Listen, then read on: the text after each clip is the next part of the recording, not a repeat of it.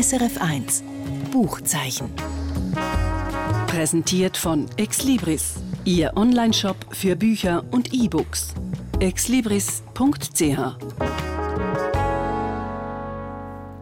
Herzlich willkommen am Literaturstammtisch hier auf SRF 1. Mein Name ist Felix Münger. Drei Bücher liegen vor uns auf dem Tisch. Gemeinsam ist diesen drei Bücher, dass sie alle hochaktuell sind und dass sie alle drei auch in dunkle Ecken von unserer Gegenwart leuchten. Es geht erstens um den preisgekrönten Roman vom senegalesischen Autor Mohamed Bougar Sarr, «Die geheimste Erinnerung der Menschen», eine Geschichte, wo es unter anderem um Rassismus und um kulturelle Aneignung geht. Es geht zweitens denn in unserer Diskussion am Stammtisch um den ebenfalls preisgekrönten Roman «Wer hat Bambi getötet?» von der finnland-schwedischen Erfolgsautorin Monika Fagerholm. Und es geht drittens ums Sachbuch Die rückständige Großmacht Russland und der Westen vom Historiker Manfred Hildermeier über das ambivalente Verhältnis, wo Russland in seiner tausendjährigen Geschichte zum Westen hat. Das Buch ist gerade mit Blick auf den Ukraine-Krieg mich sehr erhellend. Ich sitze nicht allein hier am Stammtisch, sondern zusammen mit meinen beiden Kolleginnen aus der Literaturredaktion, mit der Annette König und der Franziska Hirsbrunner. Die Damen, herzlich willkommen. Herzlich willkommen auch oder danke für die Einladung. Guten Abend, Felix. Als erstes, Annette, hast du das Wort. Es geht um einen Roman, der zu Frankreich im letzten Jahr den höchsten Literaturpreis abgeräumt hat, den Prix Goncourt. Es handelt sich um den Roman «Die geheimste Erinnerung der Menschen», geschrieben vom Autor Mohamed Mbougar Sarr. 448 Seiten stark. Annette, du sagst uns jetzt geht, um was in dem Roman geht. Aber zuerst etwas kurz zum Autor. Ich habe den Namen erst im Zusammenhang mit dem Prix Goncourt erst mal gelesen. Wer ist er? Also Sarah, das ist ein senegalesischer Name. Der Autor ist 1990 in Dakar geboren und er ist auch dort aufgewachsen und nachher für das Studium nach Paris gegangen. Äh, also Literatur und Philosophie hat er äh, studiert und mit 32 jetzt hat er also schon vier Romane geschrieben und eben der vierte hat den Prix Goncourt bekommen. Und da hat man ja noch Haufen lesen. Auch ich habe ein paar Artikel über den Roman «Die geheimste Erinnerung der Menschen» gelesen, wo der Roman liegt jetzt da vor uns auf dem Tisch. Und mir ist bei den Artikeln, die ich gelesen habe, vor allem geblieben, dass es da eine ziemlich vertragte Geschichte ist. Es geht offenbar um eine Geschichte mit einem wahren Kern. Es geht dann aber auch um Rassismus, um Kolonialismus, um kulturelle Aneignung. Also um Fragen, die gerade in letzter Zeit immer stark diskutiert worden sind. Um was geht es denn in dem Roman? Also ganz rudimentär die Hauptfigur, das ist ein junger Autor, 30, der Diegan heißt und ähm, er ist eigentlich das alte Ego vom Sar. Also er lebt auch in Paris, er verkehrt die afrikanischen Literaturkreise, er lebt fürs Schreiben. Schreiben ist für ihn Heimat. Gerade auch, weil er da in Paris im Exil lebt und die Zerrissenheit zwischen Frankreich und dem Senegal spürt. Und äh, schon in seiner Jugend, also äh, damals im Senegal, hat er sozusagen eine Initiation. Er äh, liest einen Text von einem senegalesischen Kultautor, ähm, T.C. Eliman. Wie gesagt, hier im Buch eine erfundene Figur. Es gibt dann aber auch Parallelen zum wahren Leben.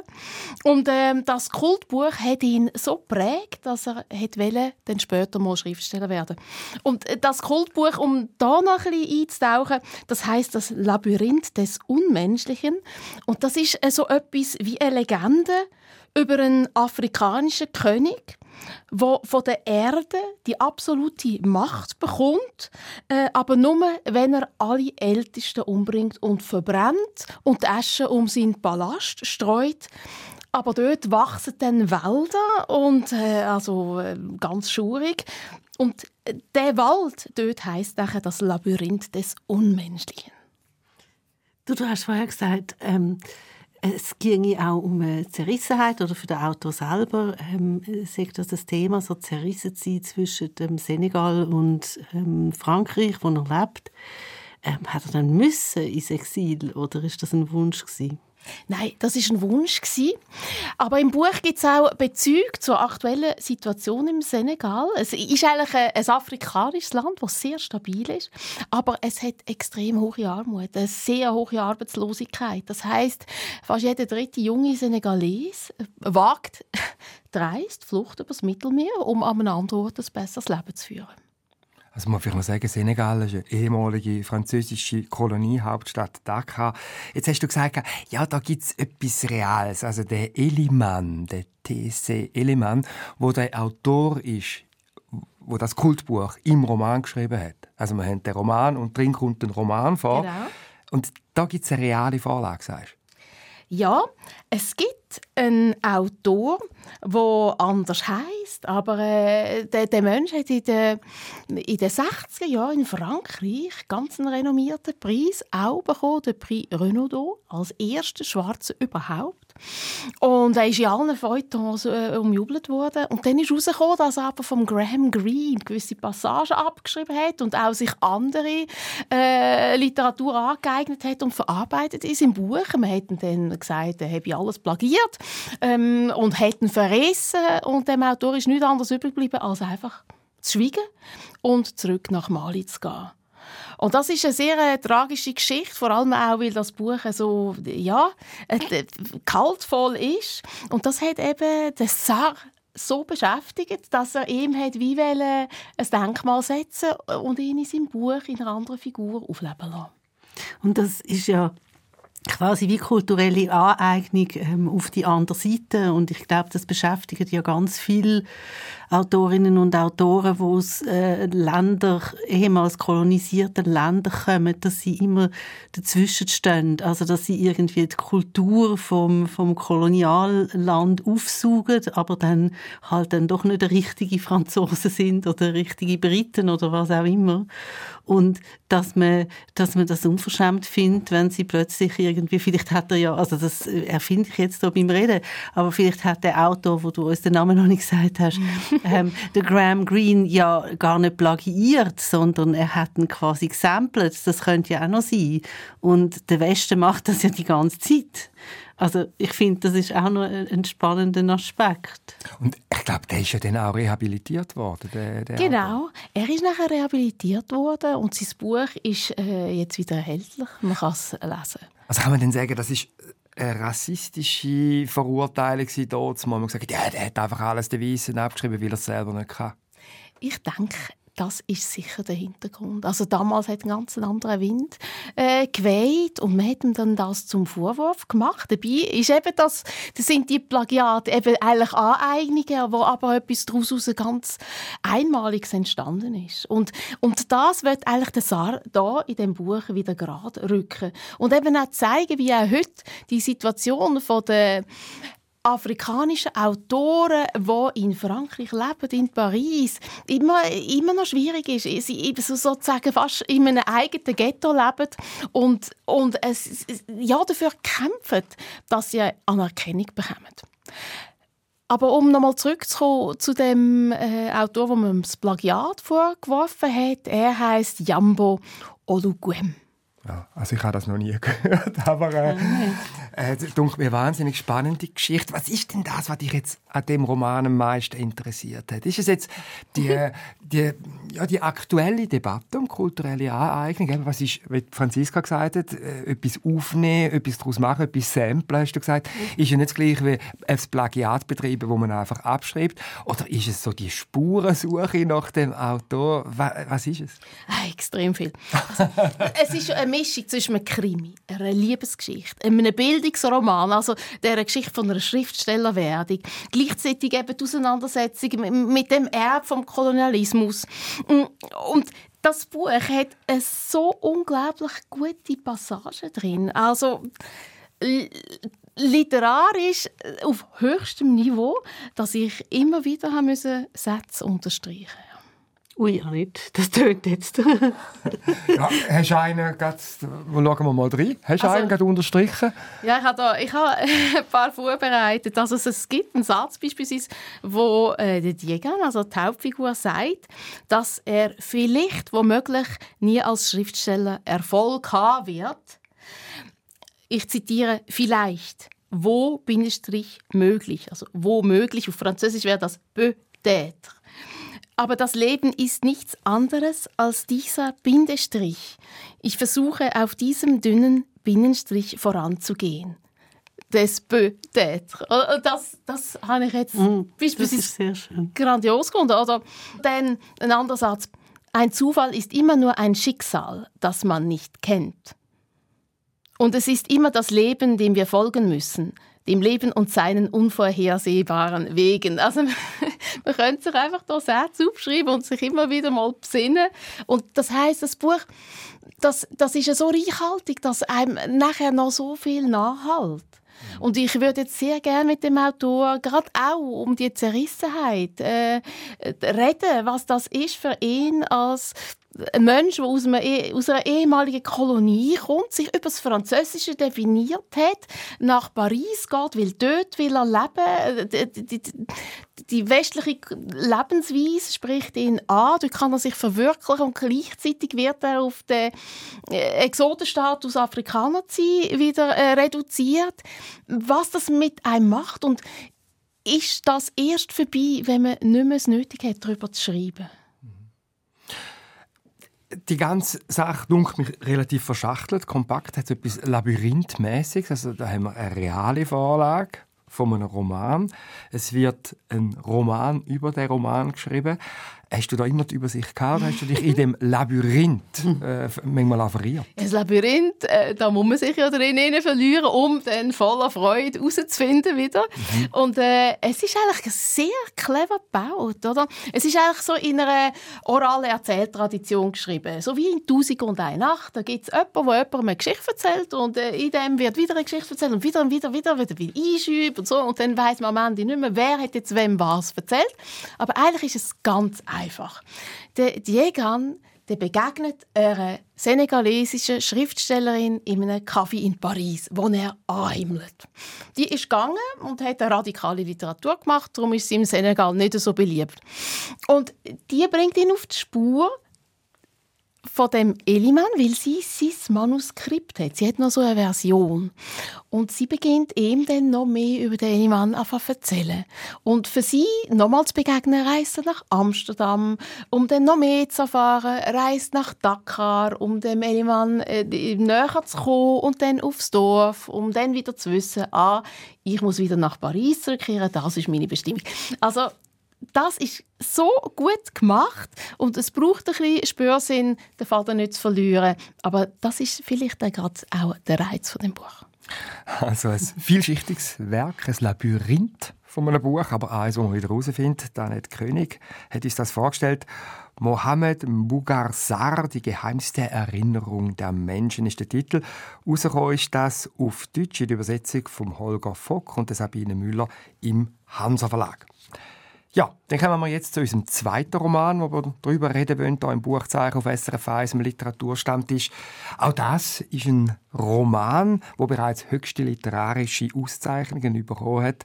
Damals nicht der Prix Goncourt in Frankreich, sondern der Literaturpreis des Nordischen Rats. Das ist die wichtigste Literaturauszeichnung von Skandinavien. Und es geht um den Roman, wo jetzt in deutscher Übersetzung unter dem Titel «Wer hat Bambi getötet» rausgekommen ist. Geschrieben hat das Buch Finnlandschwedin Monika Fagerholm eine enorm erfolgreiche Autorin. Über den aktuellen Roman «Wer hat Bambi getötet» ist auch schon einiges geschrieben worden und gesagt worden. Ich habe da unter anderem mit über Franziska, du hast den Roman mitgebracht, dass es da um eine grässliche Vergewaltigung geht, wo Jugendliche an einer jungen Frau begehen. Jetzt, ja, ein Roman über Vergewaltigung, will man das lesen? Ja, man will das wirklich unbedingt lesen und zwar von der ersten Silbe an. Und ich habe auch immer ein schlechtes Gewissen, wenn ich das Buch irgendwo einbringe oder, oder empfehle, weil alle sagen, ach, Vergewaltigung. Man muss einfach sagen, die Geschichte ist folgende. Sie spielt äh, in einem Ghetto auf eine Art von sehr, sehr reichen Leuten. Irgendwo in Finnland oder Schweden sind auch sehr einflussreiche Leute, also bis auf äh, in die höchste Politik und so. Und da gibt es eine Gruppe Jugendliche, wo auf ihre Art alle ja, man könnte sagen, wohlstandsverwahrlost sind und ich würde sehr gerne dann noch äh, von dem erzählen. Und einer von diesen Jugendlichen verliebt sich das erste Mal so richtig in eine andere Jugendliche, die eigentlich auch aus dem Kreis kommt, aber gerade im Kinderheim ist, weil sie nach der Scheidung von den Eltern hat angefangen Drogen dealen. Also wo vielleicht nicht ganz so einflussreich ist wie der Rest so von dieser Welt. Er verliebt sich in die und ähm, irgendwann findet sie den nicht mehr interessant und verlassen und dann rächt er sich, indem er an einer Party in der Villa von seinen Eltern extra irgendwo ein Zimmer einrichtet und sie dann an die Party lockt. Sie will gar nicht kommen, an die Party lockt und sie dann mit ähm, drei andere Kollegen, Freunde wirklich stundenlang vergewaltigt. Und die junge Frau wäre allweg ums Leben gekommen, wenn nicht einer von denen, der mitgemacht hätte, noch so ganz am Schluss, völlig besoffen und halb gezwungen, am nächsten Morgen sie wäre befreien, sie ins Spital gebracht hätte und dann zur Polizei wäre.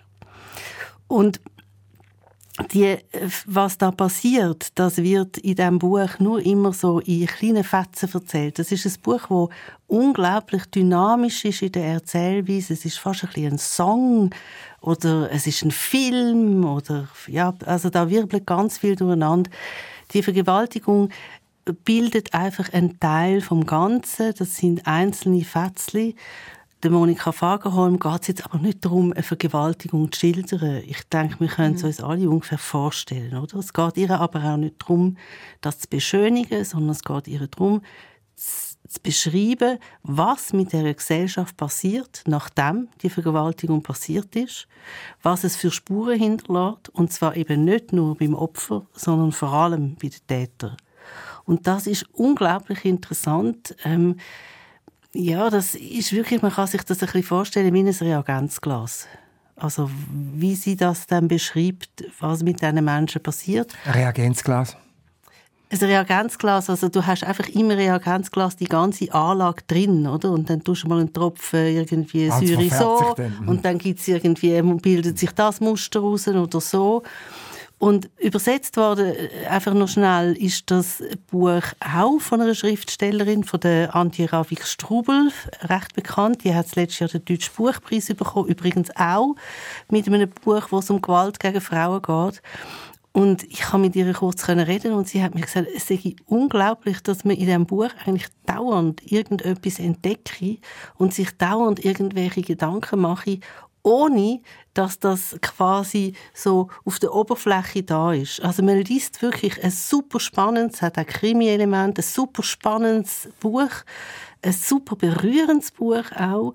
Und mit der Zeit bildet sich ganz viel Geschichten aus über eben die Art und Weise, wie Leute miteinander umgehen oder wie Kinder aufwachsen oder wie eine, eine gesamte Gesellschaft ähm, auch reagiert auf Gewalt an Frauen. Aber geht es denn eigentlich darum, zu zeigen, wie in einer Gesellschaft so eine Tat überhaupt möglich ist? Ist das so die Arbeitsfrage, die Sie umtreibt? Ich glaube, das ist nicht die Arbeitsfrage, wie es überhaupt möglich ist. Ähm, also das ist höchstens eine Teilarbeitsfrage, oder? Wie kann es überhaupt dazu, dazu kommen? Sondern es ist viel interessanter äh, irgendwie für Monika Fagerholm anzuschauen, was passiert, nachdem es passiert. Also was passiert in einem dann, dann zum Beispiel auch in dem unglaublichen Schweigen, wo plötzlich einsetzt, oder? Also niemand wird ja dann darüber reden, was ähm, was, was geht denn da genau ab? Und weil es jetzt eben so eine reiche Gesellschaft ist, eine extrem patriarchale Gesellschaft, ähm, wird dann natürlich sofort mit ganz viel Geld aufgefahren und auf allen Ebenen geschaut, äh, dass ja, dass das quasi ungeschehen, also dass es so gemacht wird, wie wenn es gar nicht geschehen wäre. Also man hat eigentlich äh, so wie einerseits die einzelnen Jugendlichen als Protagonisten, wo, wo das Ereignis in ihrem Leben etwas auslöst, dahingehend, wo sie dann irgendwann mal an werden gehen, also ihre Entwicklung, und gleichzeitig auch innerhalb von ihrer Familie und ihrem Milieu. Ganz genau. Und es ist eben ein Milieu, wo eigentlich ähm, kein Mensch irgendetwas zählt. Obwohl eben so wahnsinnig viel Geld da ist. Es geht eigentlich nur um Macht und eben um das Geld. Aber auch Kinder zählen nicht. Also ich denke, die Eltern haben irgendwie Hunderttausende von Franken oder was es dann eben war, ähm, aufgeworfen, um die Jugendlichen rauszukaufen oder auch aus einem Prozess rauszukaufen. Also da hat man so einen Vergleich gemacht dann? Vor Gericht. Ja, absolut. Also man, es ist wirklich, da, da, ist es dann wirklich wie ein Krimi, oder? Es ist ja einer, das ist auch der, der die Geschichte überhaupt erzählt, der kann sie erzählen. Der, der zu der Polizei geht, oder? In diesem kurzen Moment. Ein von den Tätern. Das ist ein von den Tätern, der zu der Polizei geht. Wird aber auch freigesprochen. Es werden alle freigesprochen. Und der Haupttäter, der kommt sechs Monate auf Bewährung über. Warum werden sie alle freigesprochen? Eben wegen denen. Weil gezahlt worden ist. Mhm. Ähm, also ich, ich, rede jetzt ein bisschen kreuz und quer, aber das ist auch noch ein interessanter, ähm, ein interessanter Aspekt. Die Mutter vom Haupttäter ist ähm, eine ganz hohe Wirtschaftsfrau. Die hat aber auch nicht so eine gute Herkunft. Und weil die Medien ja dann gleich jemanden brauchen, oder, wo sie können, ähm, bashen ähm, wird die dann quasi den Medien zum Fraß vorgeworfen. Also das ist wie eine, wo gerade irgendwie auf dem Sprung ist zum, zur Bundesrätin, oder? Und die verliert einfach alles, alles, alles. Und jetzt muss ich gerade überlegen, wo ich, wo ich stehen geblieben bin, quasi. Genau, ich weiß es wieder. Ähm, Hast du schon einen Haufen Fragen? kind. Ähm, also Monika Fagerholm, mit ihr habe ich auch geredet, hat mir gesagt, ja, ähm, die Kinder oder, werden für alles, was sie machen, immer freikauft. Aber es geht nie um sie. Die Buben sind einfach, oder die jungen Männer dann, die sind einfach quasi das Pfand von der Familie. Also sie sind quasi wie eine Anlage, oder? Sie sind die, die ähm, müssen dann den ganzen äh, Einfluss und Reichtum weitertragen. Aber äh, dass jemals irgendjemand, also die werden auch dann so pseudomäßig irgendwie müssen dann Psychotherapie machen, so Gruppenpsychotherapie und so. Aber das ist nie das Thema, ähm, dass, dass man sie wirklich als Menschen ernst nimmt. Das heißt, sie haben eigentlich Minderwertigkeitskomplex, wo sie dann mittels ihrem Reichtum, was sie dann mal erben oder auch in so ins Gefühl hineinkommen, äh, eigentlich in Form von Macht und Gewalt wieder nach oben. Also so psychologisch ist es nicht. Das ist noch interessant. Monika Fagerholm ist tatsächlich Psychologin. Ähm, als ich sie darauf angesprochen habe, hat sie gesagt, oh, aber wenn ich heute wieder jung wäre, dann würde ich gerade Literatur studieren. Das ist jetzt nicht so toll gewesen, Psychologie zu studieren. Sie ist psychologisch sehr versiert. Also es geht einem wirklich sehr unter die Haut. Das sind nicht einfach Typen, die Figuren. Auch die sehr unsympathischen Figuren. Aber es ist wie alles, was sie macht in diesem Buch. Sie hat einfach die Fähigkeit, einem eine Geschichte zu erzählen, fast ein bisschen ohne sie einem zu erzählen. Man liest sie, man ist gebannt, aber die ganzen Fragen und Überlegungen und Zusammenhänge, die machst du selber? Die macht man einfach selber. Und unangestrengt. Das, also es ist wirklich eine sehr eine süffige Lektüre. Und auch, finde ich, übrigens eine traurige, weil das ist auch noch so ein Aspekt, oder? Wenn man so als, wenn man so gar keine guten Erinnerungen hat. Ähm, also Sex jetzt eben, weil man irgendwie so in komischen Familienverhältnissen aufwächst oder ich meine jetzt beim Opfer ist ja klar, oder, dass die keine guten Erinnerungen hat an ihre Kindheit und Jugend, dann verliert man wie irgendwie auch ähm, ja, einen Schatz, wo einem dann als erwachsener Mensch empathisch macht. Also so sagt sie jedenfalls Monika Fagerholm. Sie sagt, natürlich muss man Illusionen und so weiter verlieren zum Erwachsenwerden. Das gehört dazu. Aber man muss auch einen Ort haben, wo man sich danach zurücksehnt. Und die Sehnsucht nach Begegnungen oder nach, weiß nicht, nach Beziehungen, Berührungen, was weiß ich, in der Kindheit, die machen dann eben, dass man wirklich zu einem menschlichen Mensch wird. Und wenn man zurückschaut auf sein Leben als Kind und Jugendliche und da ist nur ein schwarzes Loch, dann kann einfach später nie etwas Gescheites rauskommen dabei. Hm.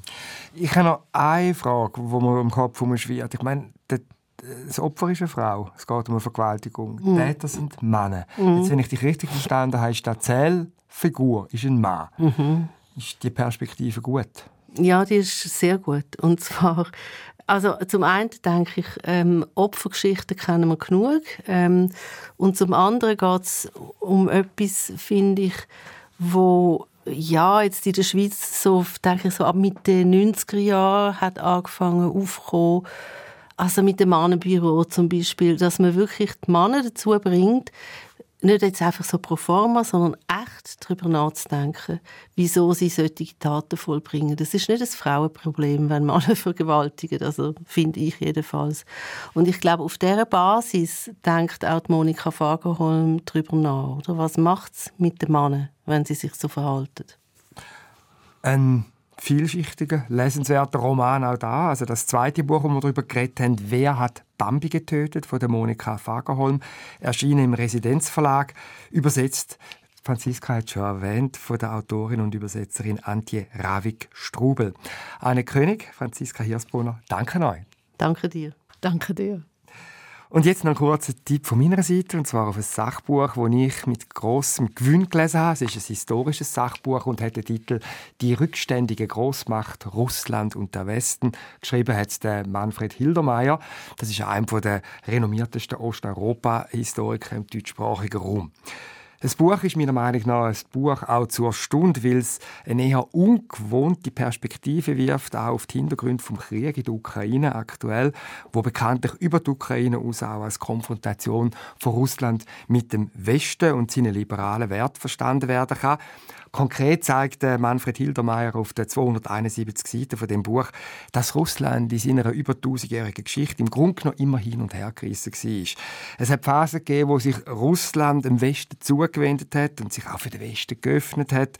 Und dann hat es aber auch Phasen gegeben, immer wieder, auch sehr lange, wo sich Russland abkapselt hat, wo sie sich als Gegenpol zu der westlichen Welt verstanden hat. Und das Buch ist in einer Sprache geschrieben, die auch für Laien verständlich ist. Und die Sprache nimmt uns mit auf eine Zeitreise zu den Anfängen von Russland im Mittelalter und geht ein bisschen Gegenwart und zeigt eben beispielsweise, dass ganz am Anfang Russland, wo es gegründet worden ist, noch vor der Jahrtausendwende, äh, einen eigenständigen Weg gehen wollte. Es die Phase im 18. Jahrhundert unter Peter dem Großen, wo sich Russland massiv auch äh, unter Zwang vom Zar geöffnet hat gegenüber dem Westen und dann im 19. und vor allem im 20. Jahrhundert zur Sowjetzeit ist man dann wieder mehr eigene Weg gegangen und ja, ich glaube, das ist das Wichtigste für mich äh, zum Mitnehmen aus der Lektüre. Es sind immer Phasen. Und das hat auch eigentlich etwas Positives, gerade in der jetzigen Situation. Der anti-westliche Kurs von Russland unter Putin mit dem enormen Leid, das er verursacht, ist historisch gesehen etwas, was unter anderem Vorzeichen gegeben hat, wo aber auch wieder gewechselt hat, die andere Phase.